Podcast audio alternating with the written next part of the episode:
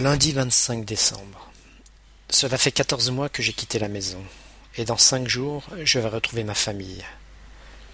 À midi nous avons eu droit à un repas pantagruélique, foie gras, saumon, langoustes, gigot d'agneau, le tout arrosé de grand vin. Enfin champagne et pâtisserie pour finir ce repas de Noël. J'espère que cette nourriture riche ne nous restera pas sur l'estomac, sachant que l'on doit regagner le bateau vers 16h30 pour reprendre l'ultime étape de notre voyage sur une mer démontée. Mardi 26 décembre. Encore une nuit blanche passée à être ballottée dans nos couchettes. Dans la matinée, profitant d'une amélioration sensible de l'état de la mer, j'ai pu m'allonger et m'assoupir dans ma couchette pendant quelques heures. Trouver une occupation pour meubler les cinq jours de mer qui nous attendent n'est pas aisé. L'océan à perte de vue offre un paysage d'une rare monotonie. Arpenter le pont que l'on connaît par cœur n'a rien de réjouissant non plus. Je passe bien quelques heures dans la bibliothèque, mais on ne peut pas consacrer tout son temps à lire. J'ai essayé de jouer au tennis de table, mais j'ai vite renoncé. Avec le roulis permanent, c'est quasiment impossible. Je lis et relis mon carnet de voyage, mais les journées restent interminables. Mercredi 27 décembre. Mer très calme aujourd'hui. Temps superbe, sans l'ombre d'un nuage, et température nettement plus clémente. C'est peut-être le moment de prendre un bon soleil sur le pont supérieur.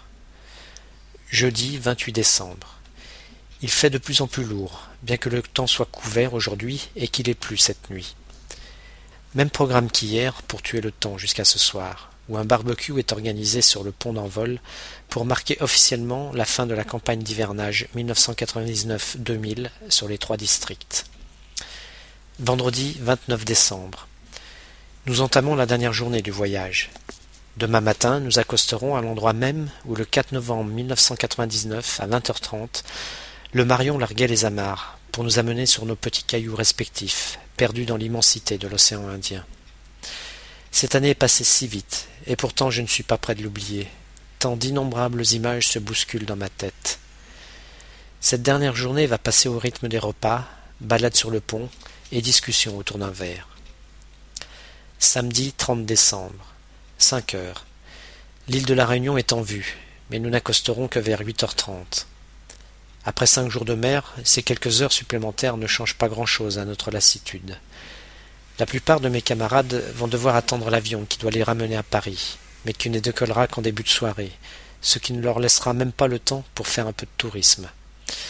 Pour moi, les choses seront bien différentes. Ma femme et ma fille sont venues me rejoindre à La Réunion, où nous fêterons la nouvelle année dans un des luxueux hôtels de la côte ouest de l'île.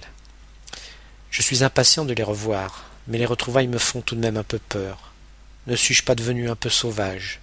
Comment vont-elles réagir en voyant débarquer un type aux cheveux longs et à la barbe hirsute? J'ai aussi perdu quelques kilos, malgré l'inactivité forcée de ces quelques jours de mer. En approchant du quai, je les vois enfin et leur fais de grands signes. Je devine à leur regard que je ne suis pas un étranger à leurs yeux, et quand enfin le débarcadère nous relie enfin à la terre ferme, je les encourage à s'approcher et à monter sur le bateau. L'étreinte que nous partageons n'a rien à voir avec celle que nous avions eue un an auparavant avant mon départ. Ce ne sont maintenant que des larmes de joie qui coulent sur nos visages.